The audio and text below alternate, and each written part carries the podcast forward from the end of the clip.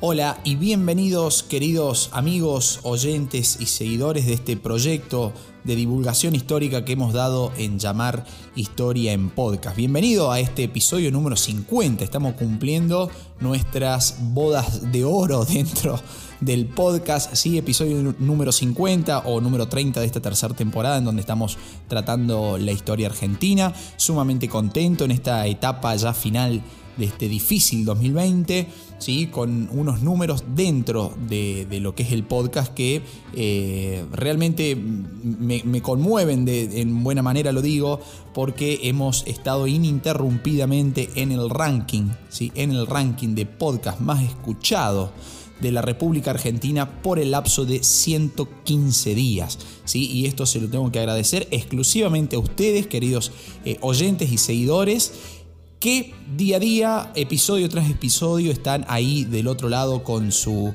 con su aparato tecnológico escuchando este proyecto que la verdad eh, ha llegado a 57 países del mundo, lo cual me pone enormemente eh, contento. Sumado a esto, todas las ventas referidas a, libros, a los libros de la primera temporada y la segunda temporada que día a día siguen aumentando. Así que bueno, muchísimas gracias por estar ahí del otro lado y bienvenidos a esta tercera parte de lo que es eh, de, este tema que estamos tratando ya desde los dos episodios anteriores referido a la denominada, autodenominada Revolución Argentina. En el día de hoy nos, va a estar eh, encontrando sí, un tema bastante puntual y bastante, eh, bastante complicado de analizar, ¿sí? Porque hace alusión a este, a este concepto que se ha, que se eh, difundido en las últimas décadas, que es el de historia reciente argentina, ¿sí? el proceso de construcción de memoria, esa memoria que por ahí es un tanto olvidadiza, un tanto selectiva, ¿sí? Un tanto eh, caprichosa, si se quiere, que elige qué recordar y elige qué olvidar. Bueno, en este caso puntual vamos a estar tratando el tema de la radicalización de la violencia política en los años 70, ¿sí? Eh, sumamente interesante este planteo para tratar de encontrar la punta del ovillo para empezar a ver desde dónde, desde cuándo y el porqué de esta radicalización de la violencia política. Ya hemos dicho nosotros, y comenzando ya de lleno con este episodio, ya hemos dicho en episodios anteriores que las décadas del 60 y del 70, ¿sí? sobre todo la década del 70, fueron décadas marcadas por una intensa conflictividad social y política en todo el mundo, ¿sí? basado sobre todo en el, surgimiento eh, de movimientos que buscaban profundas transformaciones sociales, económicas, culturales y también políticas. ¿sí? Argentina, nuestro país, no va a estar ajeno a todo este proceso que estaba ocurriendo eh, a escala mundial. ¿sí? Ya lo hemos dicho esto, estoy simplemente recalcándolo. Jóvenes, obreros, estudiantes, eh, clase media, hombres, mujeres, ¿sí? todos ellos buscaban un cambio social y político, incluso muchos eh, un cambio de modelo económico en pleno proceso de Guerra Fría, que ya también hemos analizado oportunamente en este podcast. ¿sí? El caso argentino eh, se inspiraba en experiencias previas, como por ejemplo la Revolución Cubana aquí en nuestro continente, las revueltas estudiantiles eh, de México que terminan allá con, con la famosa, la tristemente famosa masacre de Tlatelolco en la Plaza de las Tres Culturas. Eh, también se inspira en la lucha de los campesinos vietnamitas en contra de la ocupación norteamericana. Digamos, estamos hablando de principalmente un actor fundamental que es el sector estudiantil, la, juventud argentina, ¿sí? que se está inspirando en esos movimientos de protesta, de resistencia y de revolución que eh, la juventud estaba desarrollando en pleno marco de Guerra Fría en todo el mundo, pero además con una estrategia bastante particular que era la guerra de guerrillas. ¿sí? Además, el caso argentino presentaba una particularidad bastante especial que era el autoritarismo recurrente del sistema político de nuestro país, sumado esto al cierre de los canales de participación eh, institucional, digamos, ¿no? Las, las recurrentes dictaduras, los recurrentes golpes de Estado, hacía que todo formara un cúmulo de causas que van a terminar llevando a esta radicalización de la violencia política, ¿sí? sobre todo con el estandarte de la juventud en la vanguardia. ¿sí? Todos estos como les decía, fueron los factores que encendieron el deseo de lucha de ese sector de la juventud de nuestro país. Esta radicalización de la violencia, que va a estar protagonizada justamente por estas generaciones, vienen a poner en práctica nuevos modelos y nuevas formas de eh, organización política y también nuevas formas de hacer política. A ese sector, a ese movimiento se lo llamó y se lo conoció como la nueva izquierda, que se diferenciaba de los partidos eh, tradicionales de izquierda por el rechazo que aquellos habían mantenido y habían mostrado hacia el peronismo. Por lo cual, esta nueva izquierda deja ver la formación de un sector mucho más reaccionario, mucho más violento, pero desde las vísceras mismas del peronismo, es decir, desde el interior mismo del peronismo, esa nueva izquierda que va a buscar sanar los errores, podemos ponerlo entre comillas esto si queremos, sanar esos errores de la izquierda tradicional, tratando de construir eh, nuevas organizaciones, nuevos partidos políticos que la mayoría de las veces incluyeron, por no decir la totalidad de las veces, incluyeron la lucha armada o guerrillera que ya vamos a estar definiendo. Esa lucha armada o guerrillera, esa, esa, búsqueda de objetivo de esta nueva izquierda tenía dos fines particulares. En primera instancia, para resistir eh, a un régimen dictatorial que aplicaba la violencia de manera continua, podemos decir, desde el 55 hasta la década del 70, y eh, a través, digo, de, este mecanismo de represión violenta. Eh, direccionado y pensado desde el Estado mismo. Y en, segundo lugar, digamos, para tratar de llevar a cabo ese cambio social y la construcción del socialismo tan deseado por la izquierda de nuestro país, que pensaron que podían hacer uso del peronismo como vía para lograr la instauración eh, del socialismo en nuestro país. Por eso esta nueva izquierda se forma desde el interior mismo, desde el seno mismo del peronismo, ¿sí? con su líder, Juan Domingo Perón, exiliado en estos momentos en España, en esos momentos, perdón, en España. Eh, justamente estas agrupaciones guerrilleras o esta nueva izquierda que estaba surgiendo vieron en el peronismo ¿sí? el motor, el, el vehículo ¿sí? Por el cual llegar a la construcción y a la instauración definitiva del socialismo en nuestro país. Ya vamos a ver en episodios siguientes qué sucedió finalmente con esa, esa relación tóxica, como dicen los jóvenes, los jóvenes de ahora, digo, entre la izquierda peronista y el, y el líder, ¿sí? Juan Domingo Perón. Eh, en esta época, en los 70, van a aparecer más de 20 agrupaciones guerrilleras en nuestro país, de, los, de las cuales solo 5 lograron expandirse por todo el país.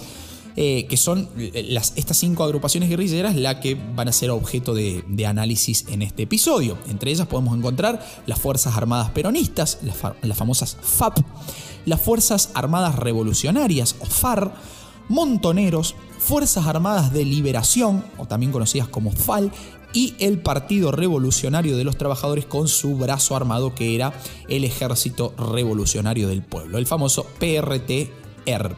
¿Sí? Bien. Eh, vamos a describir una por una estas agrupaciones para tratar de entender esa radicalización de la violencia con la juventud en su máxima expresión y, a la vanguardia de estos movimientos, tratando de instalar e instaurar el socialismo en nuestro país, utilizando como vehículo, ya les dije, al peronismo. En primera instancia vamos a tomar a las Fuerzas Armadas Peronistas, ¿sí? la, la famosa FAP. Eh, que comienzan a estar organizadas hacia el año 1967 por un grupo de jóvenes que había formado parte ya de la resistencia peronista durante la Revolución Libertadora. Originalmente, las Fuerzas Armadas Peronistas eh, tuvieron su base de acción en la provincia de Tucumán. Es más, la primera acción de trascendencia pública fue en septiembre del año 1968 en Tacorralo, donde eh, decidieron instalar un campamento llamado el Plumerillo. Fíjense ustedes la analogía con el campamento eh, de General San Martín allá en Mendoza, previo al cruce de los Andes. Este, este, perdón, este campamento, el Plumerillo de las Fuerzas Armadas Peronistas, estuvo integrado por 14 personas, eh, y acá es cuestión de números, pero también como para tener en cuenta eh, esta radicalización de la violencia eh, que incluía a hombres y mujeres, fueron 13 hombres y una mujer que llegaron a integrar este campamento del plumerillo, mujer que además llega a trascender públicamente, conocida como Amanda Peralta. ¿sí? Pero ese intento de, toma militar fue frustrado eh, por las Fuerzas Armadas de nuestro país, que lograron detener en ese momento a todos sus integrantes, pero el hecho tomó relevancia pública a nivel nacional y empezaron a trascender los movimientos guerrilleros, ¿sí? Eh, en nuestro país. En 1970 volvieron eh, a ocupar eh, ese escenario público con el robo de armamentos a cuarteles militares y a comisarías. Recordemos que la lucha armada era su principal estrategia, entonces era, era necesario poseer armamentos y, municiones, de ahí el asalto a cuarteles militares y a comisarías, y en sus diversas acciones posteriores comenzaron a atacar a empresas estadounidenses, empresas eh, francesas y a una serie de, empresas de capital extranjero que se encontraban en esos momentos en nuestro país. Hacia el año 1972, eh, las Fuerzas Armadas Peronistas se escindieron al menos en tres partes. Las Fuerzas Armadas Peronistas Ramal 17 de octubre, las Fuerzas Armadas Peronistas Comando Nacional y la famosa eh, división o escisión conocida como los Iluminados. ¿sí? Finalmente, esas Fuerzas Armadas Peronistas eh, van a terminar no la gran parte, no la totalidad, pero sí una gran mayoría, esa es la expresión correcta, integrándose a lo que fue posteriormente el movimiento de montoneros. Eh, por otro lado, en segunda instancia, vamos a analizar las Fuerzas eh, Armadas de Liberación, la famosa FAL, también conocido, tiene diferentes nombres la FAL, ¿no? También conocido como Frente Argentino de Liberación. Eh, o como ya dije, Fuerzas Armadas de Liberación. Se crearon también hacia 1968, integrada por jóvenes que habían militado en el Partido Comunista y decían que buscaban acabar con el el sistema y con la sociedad capitalista y principalmente su, enemigo número uno, el imperialismo norteamericano. Difundía estas ideas eh, entre los obreros, entre estudiantes, eh, incluso entre sectores populares de los, de los asentamientos de emergencia, de las villas de emergencia, ¿sí? en las periferias de las grandes urbes de nuestro país. El método eh, de intervención más utilizado fue obviamente la lucha armada y para abril de 1969 lograron asaltar el regimiento número uno de Campo de Mayo en donde robaron armas. ¿sí? También se encuentra entre sus principales acciones el secuestro del cónsul paraguayo en Argentina, hecho eh, esto es una nota de color, ¿no? Hecho cual motiva la novela del inglés, del autor inglés Graham Greene, eh, que se llama El cónsul honorario. En tercera instancia encontramos las famosas Fuerzas Armadas Revolucionarias, las FAR, ¿sí? que se organizaron hacia 1970 tenían, contaban con una adhesión hacia el marxismo y también hacia el peronismo. y digo, a ver, si analizamos en profundidad, hasta qué punto no es una contradicción, de acuerdo a los análisis y a la línea que venimos manteniendo en, este podcast, eh, hasta qué punto no es una contradicción, o al menos pensar cómo se justificaría una adhesión al, marxismo, al marxismo ortodoxo y al mismo tiempo al peronismo, digamos, ¿no? Un partido político burgués de pleno siglo XX en Argentina. Entonces, bueno, esas contradicciones que por ahí esta juventud de los 70 tenía, esos ideales que se estaban eh, construyendo de manera o con lecturas que muchas veces... Eh, hacían decir a los autores cosas que ellos deseaban. En este campo, me eh, eh, perdón, en este, en este mm, aspecto, digo, eh, me imagino, me imagino un Marx defendiendo o, haciéndolo coincidir con ideas peronistas. Digo, no, bueno, es como, como para pensarlo, digo, cada uno de ustedes realizará esta, esta práctica. ¿sí? La primera acción armada de las Fuerzas Armadas Revolucionarias se llevó a cabo el 30 de julio del año 1970, tomando el pueblo de Garín en la provincia eh, de Buenos Aires, la famosa Operación Gabriela, que después fue conocida como Operación Gabriela, tomando la comisaría de este pueblo, la estación de ferrocarriles, la central telefónica y el banco. Fíjense ustedes, estábamos viviendo en manos ¿Sí? Estábamos viviendo en una época de radicalización extrema de la violencia en el cual estos grupos armados llegaban a tomar la tranquilidad de un pueblo del interior de la provincia de Buenos Aires. ¿no? Fíjense ustedes hasta dónde llegaba la irrupción de estas, estos movimientos guerrilleros. El principal objetivo de esta toma del pueblo de Garín ¿sí? fue conseguir, obviamente, armas, municiones, vestimenta eh, eh, policial, dinero, ¿sí? por eso de ahí viene eh, la, la, toma del banco y además el objetivo de mostrar la efectividad de esta lucha armada guerrillera que se estaba llevando a cabo. En 1973, finalmente una parte de la FARC termina también ingresando a Montoneros, directamente Montoneros, el brazo izquierdo del peronismo durante el exilio de Perón. ¿no? Ya lo vamos a analizar en, episodios siguientes, quédense tranquilos porque esa, esa relación, vuelvo a insistir, es bastante interesante. En cuarta instancia encontramos finalmente a montoneros que surgen hacia el año 1970 y cuya primera acción armada fue el secuestro, fíjense, nada más y nada menos que el secuestro y el fusilamiento de Pedro Eugenio Aramburu, este general eh, que había llegado a ocupar la presidencia de la nación, la presidencia de facto después de eh, la de la Revolución Libertadora después del golpe de Estado de 1955, Lonardi en primera instancia, segundo presidente de facto Pedro Eugenio Aramburu, que fue finalmente secuestrado y fusilado por eh, Montoneros. yo diría que eh, Aramburu fue el principal protagonista del golpe del 55, responsable, entre otras cosas, de la proscripción del peronismo, de los fusilamientos del general Valle, ¿sí?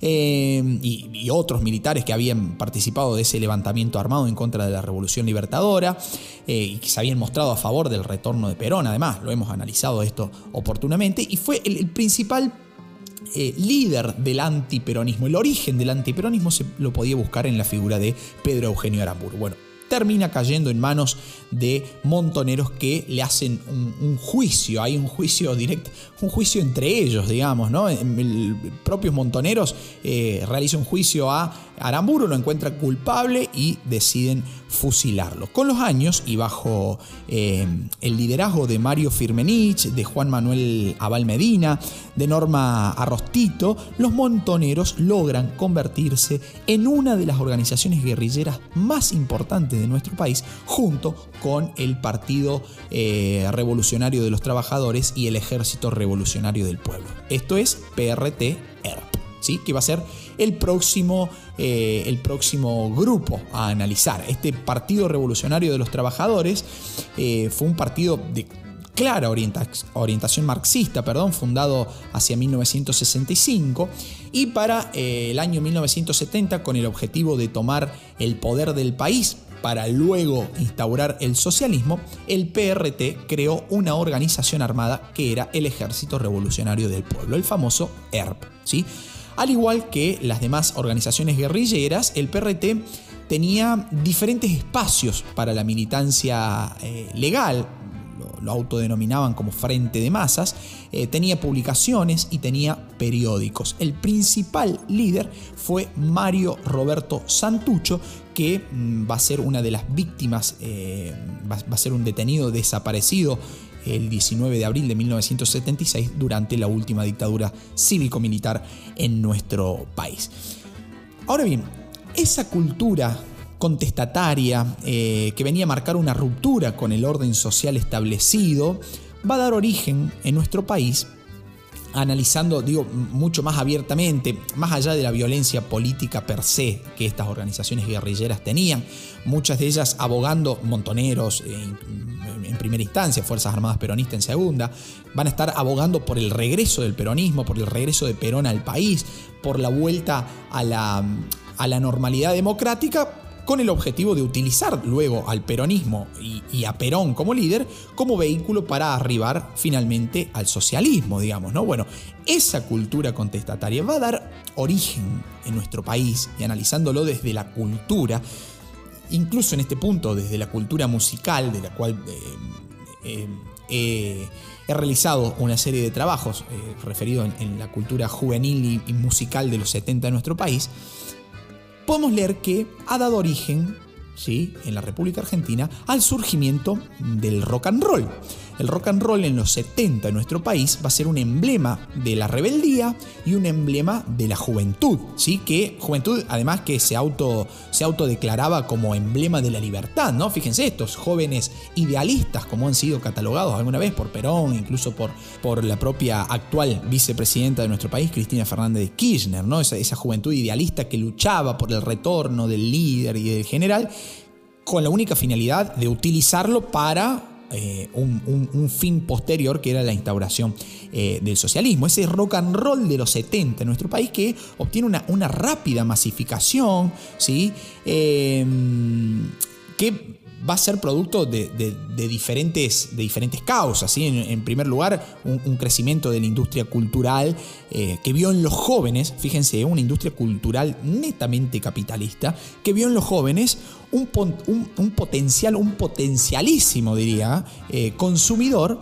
Y que así fue, digamos, ¿no? Porque esos jóvenes contestatarios y tan liberales y tan antisistemas, ¿sí? Terminan siendo cazadores eh, casados por su propia presa, digamos, ¿no? Eh, a, ver, esos jóvenes que estaban luchando en contra del sistema capitalista, consumista, ¿sí? Terminan siendo presas de esa cultura musical que los utilizó como consumidores, en definitiva, digamos, ¿no? Estaba el sistema actuando ahí claramente a sus ojos y no pudo llegar a ser eh, visto. Además, eh, esa masificación logra, eh, se logra, digo, esa masificación del rock and roll, eh, se logra gracias a la, a, la, a forma que adoptaron las letras y los acordes de esa cultura musical rock and rollera de los 70 en nuestro país. Letras que criticaban los valores, las creencias, los, estilos tradicionales. Incluso si uno analiza musicalmente eh, el rock and roll de los 70 en nuestro país, em, hay acordes que directamente disrumpen con, con, lo tradicional en la música. ¿no? Sobre todo pensamos en el nacionalismo de nuestra época, ¿sí? Eh, en el nacionalismo de esa época de nuestro país, perdón, eh, con el folclore sumamente eh, rígido, tradicional, eh, con unos valores claramente acentuados, exaltando la figura del gaucho, todo muy, muy pampeanocéntrico, si se quiere. Bueno, en ese momento el rock viene a romper todo eso, a romper los valores, a romper los esquemas, a romper las tradiciones y las creencias. ¿sí?